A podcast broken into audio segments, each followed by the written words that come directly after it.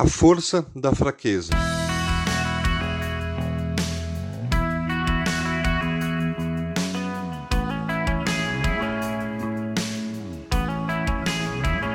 Por isso, por amor de Cristo, regozijo-me nas fraquezas, nos insultos, nas necessidades, nas perseguições, nas angústias, pois, quando sou fraco, é que sou forte.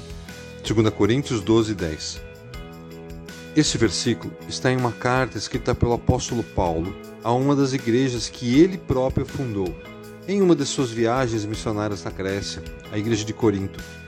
E apesar de ser um grande exemplo de dedicação e renúncia por seguir a Cristo e pregar o Evangelho, ele não tinha uma vida perfeita com ausência de problemas.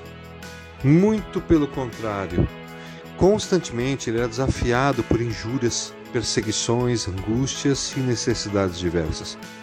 Normalmente, nós sabemos como é passar por problemas, perseguições e angústia de não ter o controle de tudo que acontece na nossa vida. E com Paulo não seria diferente. Entretanto, contrariando qualquer tipo de lógica humana, o apóstolo afirma claramente se gloriar, ou melhor, se sentir satisfeito com as suas fraquezas e problemas. Ele simplesmente via os seus sofrimentos como caminhos para ser mais feliz. Sim, suas dores eram as razões para que ele se alegrasse. Mas percebam que, por se tratar do apóstolo Paulo, nós aceitamos bem essa perspectiva do sofrimento. Mas será que ao ver alguém passar por algum problema, ser perseguido, maltratado, e este assim mesmo dizer que está feliz por poder passar por aquilo? Não acharíamos estranho e até mesmo julgaríamos essa pessoa como mentirosa ou fingida? Mas é o apóstolo Paulo que está falando. Então, por que ele se gloriava? Por que ele se sentia feliz e satisfeito em suas fraquezas? Aquilo que o deixava fraco? A resposta não é outra senão o poder de Cristo. Isso explica porque ele diz: Pois quando estou fraco, então estou forte. Eu imagino que a intimidade que Paulo tinha com Cristo era tão grande que ele sabia muito bem que nada que viesse a passar seria comparável ao que o próprio Cristo sofreu por ele na cruz e sofreu por nós nessa cruz. Além disso, ele entendeu que em todos os seus sofrimentos o poder de Cristo estava operando nele porque a graça do Senhor não depende das nossas habilidades ou do nosso poder. Poder limitado de controlar todas as situações.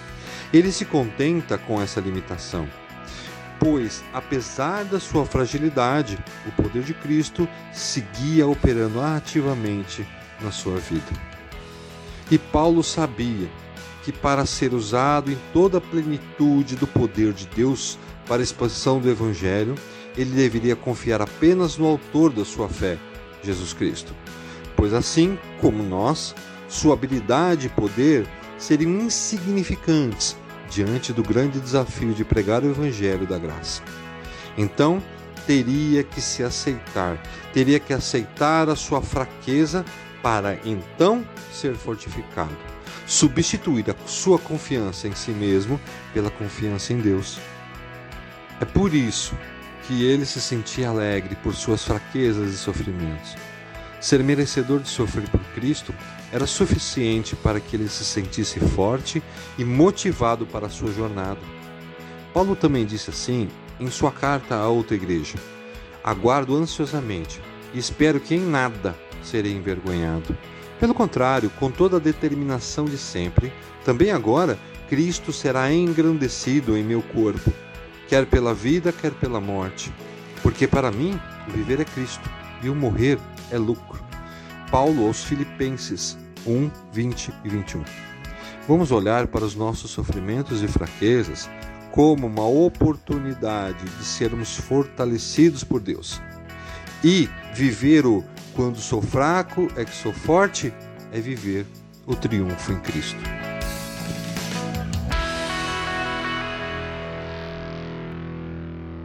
Você ouviu o podcast da Igreja Evangélica Livre em Valinhos. Todos os dias, uma mensagem para abençoar a sua vida.